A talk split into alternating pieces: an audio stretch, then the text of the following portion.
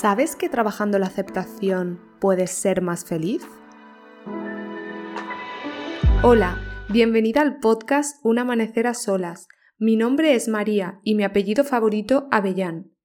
He creado este espacio enfocado en el desarrollo personal, con el objetivo de que podamos conectar con nuestra esencia y con lo que yo considero la verdadera prioridad de nuestras vidas, nosotras. Si escuchaste el primer episodio, sabrás que estuvimos hablando de autoconocimiento. Para este episodio he decidido hablar de aceptación, un tema que para mí resulta súper interesante, del cual yo he aprendido mucho, sigo aprendiendo y creo que podemos extraer reflexiones muy potentes y enriquecedoras. Como te dije en el anterior capítulo, lo que yo cuente aquí está única y exclusivamente basado en mi experiencia y en lo que yo he aprendido, por lo tanto puede conectar contigo o no, y está igual de bien. Te animo a que te quedes con lo que realmente resuene contigo. A modo de índice te voy a contar qué es la aceptación para mí, por qué es tan importante la aceptación, cómo trabajo la aceptación de las circunstancias que no dependen de mí, qué es y cómo trabajar la aceptación de las emociones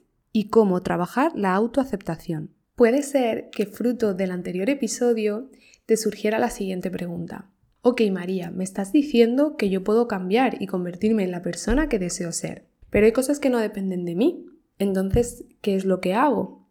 Voilà, aquí es donde entra en juego la aceptación. Y me encantaría contarte qué es para mí la aceptación. Para mí la aceptación es entender que lo que sucede conviene, que lo que ocurre tiene un para qué, que las cosas que llegan a mi vida independientemente de que yo las pueda categorizar como positivas o negativas, o como buenas o malas, tienen un sentido y vienen para traerme algo.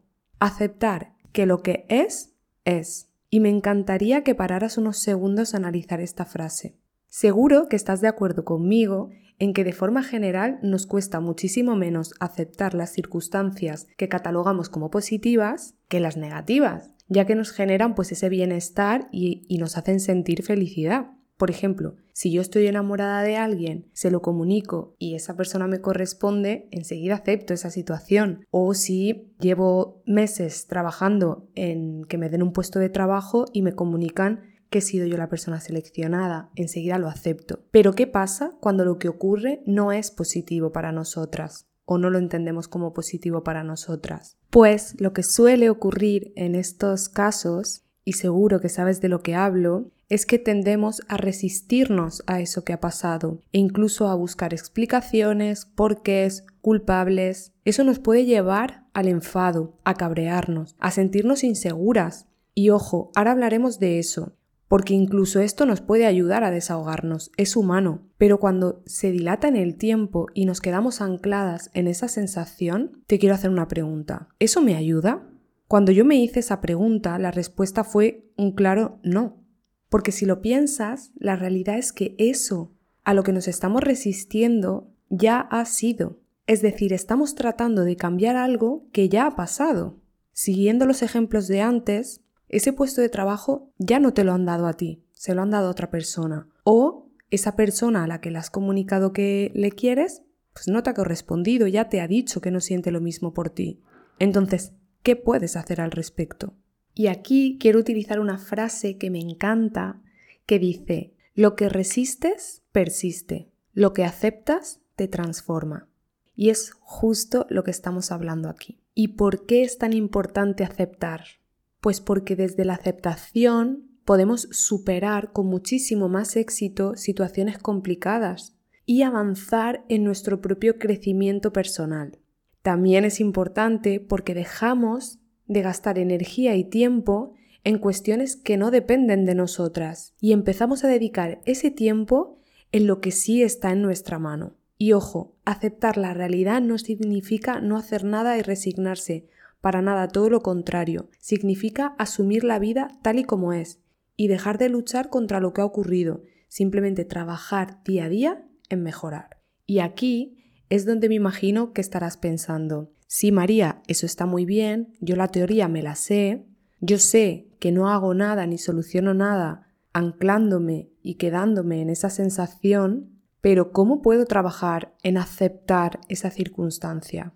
Pues mira, mi recomendación es que tengas paciencia. Yo te voy a contar cómo lo hago y cómo lo trabajo en mi día a día. Para empezar, tengo un mantra, que es lo que sucede conviene. Y que cada vez que me enfrento a alguna situación difícil, lo repito mucho, mucho, mucho en mi mente. No os imagináis lo que me ayuda. Como te imaginarás, esto no es algo mágico, pero cada vez que lo utilizo, se convierte en una herramienta más potente y me hace recordar todo lo que hemos comentado. ¿Por qué? Y es que al final esto tiene un sentido. Seguro que me entiendes cuando te digo que muchas veces la teoría de las cosas me la sé, pero cuando me encuentro en una situación se me olvida. Pues justo esta frase es la que a mí me recuerda y me trae a la mente en ese momento toda esa teoría que normalmente dejo olvidada. A mí me gusta verlo como si fuera una especie de acceso directo. Así que te invito a que definas tu propia frase que te sirva de mantra y te recuerde la teoría en esos momentos en los que la tienes un poco olvidada. Otra cosa que yo también hago es confiar en mi propia experiencia y es que si echo la vista atrás, identifico muchísimas cosas a las que me resistí en el pasado, que me negaba a aceptar en las que además invertí muchísimo tiempo y que finalmente tuvieron un significado enorme que hoy me han convertido en la mujer que soy. ¿A ti también te ha pasado? ¿A cuántas cosas te resististe en el pasado y con el tiempo lo entendiste? Me encantaría que pudieras reflexionar esas preguntas. Siguiendo con la temática, la aceptación no solo aplica a circunstancias que ocurren fuera y que pueden tener un impacto en nosotras. ¿Qué pasa con la aceptación de las emociones? Es importante, al menos en mi opinión, para ser más felices, entender que las emociones están ahí para algo y que al final resistirnos a sentir una emoción concreta, lo único que va a hacer es mantenerla más tiempo viva, o al menos eso es lo que yo pienso. Para mí, todas las emociones son válidas. Imagínate una vida sin tristeza. ¿Cómo demostrarías que algo que ha ocurrido malo te está afectando?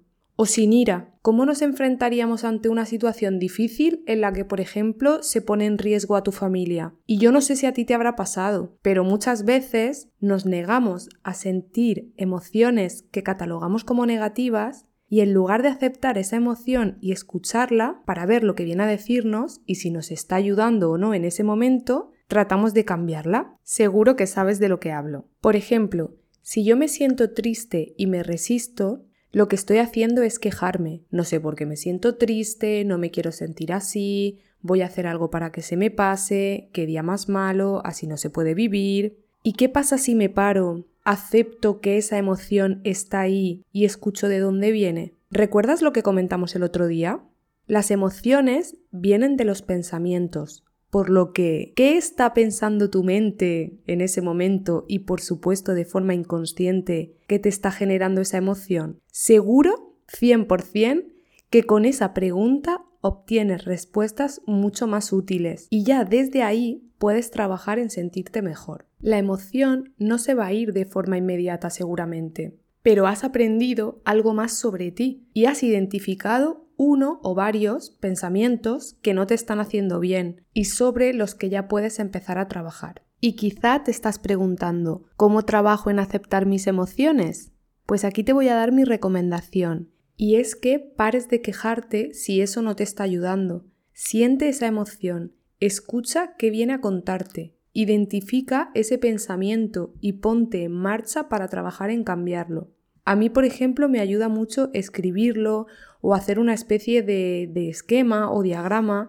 Incluso a veces me sirve decirlo en voz alta. Al aceptar nuestras emociones, estamos aceptando una parte muy importante de nosotras, pero no todas. Para eso es necesario trabajar la autoaceptación. ¿Y qué es la autoaceptación, María? Pues es aceptarnos como somos, hoy sin juicios ni reproches, con nuestra propia esencia, y sin tratar de cumplir con expectativas externas. Es decir, aprender de nosotras mismas para partir de ahí mejorar y crecer. Cuando trabajamos la aceptación día a día, porque de verdad esto no es algo inmediato, sino que requiere de constancia, aumenta tu nivel de felicidad.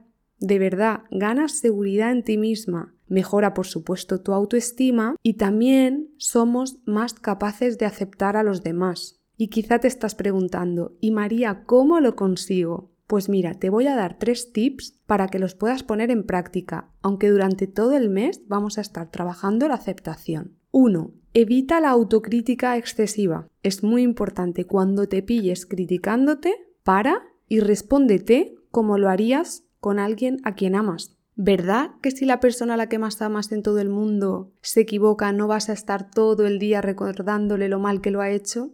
Pues haz lo mismo contigo. Segundo, va muy ligado al primero, practica la autocompasión. Sé amable contigo misma, respétate, háblate y dite cosas bonitas, como alguien a quien respetas. Y por último, enfócate en tus propias fortalezas. Muchas veces, no sé si a ti te pasa, nos enfocamos más en las cosas que hacemos mal que en las que hacemos bien. Pues aprovecha para enfocarte en las cosas que consigues y en las fortalezas que tienes. Felicítate, bésate, dite cosas bonitas. Eso te va a ayudar muchísimo. Y recuerda, ya partimos desde nuestra propia perfección. Ese es el punto de partida para mejorar. Como ya te comenté en el anterior episodio, uno de los objetivos de este podcast es que te vayas con herramientas para poner en práctica en tu día a día. Así que te animo a que te respondas a todas las preguntas que he ido lanzándote en el episodio. Dedícate tiempo, ten paciencia contigo, respétate, regálate momentos, crea tus propios mantras. Estoy segura de que puedes conseguirlo y trabajar la aceptación va a hacer que tu vida mejore muchísimo. Además de todo esto, me encantaría saber qué opinas de la aceptación. Si te ha gustado la temática, si te ha gustado la forma en la que yo lo veo, me puedes seguir en mi cuenta de Instagram, soy maria.avellán. Ahí estaré compartiendo información muy útil y práctica durante todo el mes sobre el tema de la aceptación. Espero que te sirva de verdad. Me encantaría leerte, así que si te apetece, déjame un mensaje directo. Por último, te espero aquí en este podcast un amanecer a solas el mes que viene con otro tema sobre desarrollo personal. Te mando un abrazo enorme y te deseo que tengas un día precioso. Te lo mereces.